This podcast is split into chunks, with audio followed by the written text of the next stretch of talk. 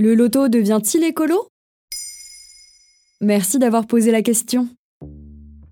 Le 23 octobre 2023, la Française des Jeux lance Mission Nature, un nouveau jeu à gratter en partenariat avec le gouvernement et l'Office français de la biodiversité. Disponible dans les 30 000 points de vente françaises des Jeux ainsi que sur son site, il permet de financer 20 projets de préservation et ou de réhabilitation d'écosystèmes et de populations d'animaux. Cette mesure semble être une bonne idée afin de subventionner la préservation de l'environnement. En effet, en 2020, 25 millions de personnes ont tenté leur chance au jeu à gratter, ce qui a permis à la Française des Jeux d'empocher 8 milliards d'euros cette année-là. Mais depuis son inscription dans la loi de finances 2023, nombreux sont ceux qui s'élèvent contre Mission Nature.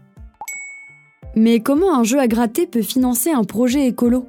La Française des Jeux est une société détenue à 72% par l'État, ce qui veut dire que près de trois quarts de ses bénéfices vont au gouvernement. Une fois que les sous lui sont reversés, il peut en disposer comme il le souhaite. Et en ce qui concerne Mission Nature, un ticket coûte 3 euros. Sur ces 3 euros, 43 centimes sont reversés par l'État à l'Office français de la biodiversité. Mais selon l'association France Nature Environnement dans un communiqué de presse, le reste va dans les caisses de l'État ou dans celles de la Française des Jeux.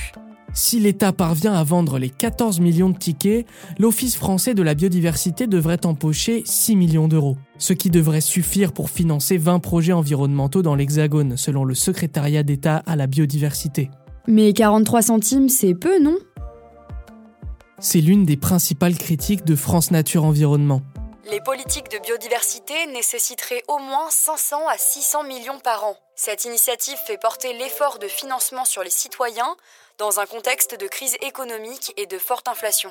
Selon les associations de défense de l'environnement, l'investissement de l'État concernant ces projets écologiques est plus un coup de pub qu'une réelle action en faveur du développement durable. En d'autres termes, ils accusent le gouvernement de greenwashing. Et c'est la seule raison pour laquelle la mission nature se fait critiquer? Malheureusement, non, car la cible de ce jeu à gratter semble être la jeunesse, acquise à la cause environnementale. Isabelle Falk-Pierrotin, présidente de l'autorité nationale des Jeux, mettait en garde lors d'une audition au Sénat.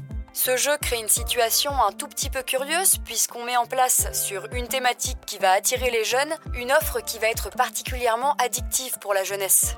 La FDJ justifie ce choix en expliquant avoir mis en place un jeu à faible mise, attirant ainsi les joueurs plutôt occasionnels. Voilà en quoi le loto ne devient pas écolo. Maintenant, vous savez, un épisode écrit et réalisé par Samuel Limbroso. Ce podcast est disponible sur toutes les plateformes audio. Et si cet épisode vous a plu, vous pouvez également laisser des commentaires ou des étoiles sur vos applis de podcast préférés.